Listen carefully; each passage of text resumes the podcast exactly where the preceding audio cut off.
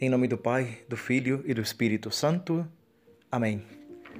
Queridos irmãos e irmãs, o Evangelho de hoje é um Evangelho consolador. Nosso Senhor Jesus Cristo nos fala de paz, que Ele nos deixa a paz, não como o mundo, mas nos deixa uma paz totalmente nova. Santo Agostinho, esse grande doutor da igreja, ele define a paz como tranquilidade da ordem.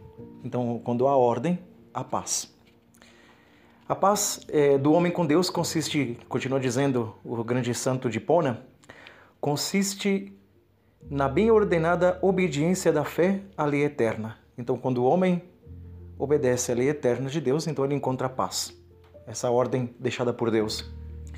E diz o bispo também de Hipona que a paz entre os homens é um acordo, um acordo que é ordenado. Então, a paz quando há um acordo entre os homens. Santo Agostinho, para obter a verdadeira paz, ele diz que nós devemos sujeitar toda a nossa vida pela obediência a Deus. Então, quando nós temos essa sujeição a Deus, então encontramos a paz. E isso que ele diz é o exemplo da própria vida dele.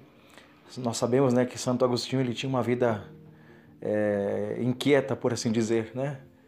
É, e ele só encontrou essa paz quando realmente ele se submete totalmente a Deus.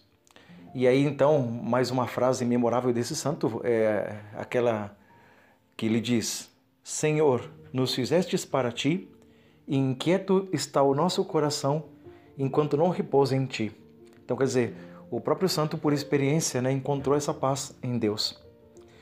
Mas essa paz que Jesus deixa é uma paz verdadeira. E digo verdadeira porque também o mundo oferece uma falsa paz.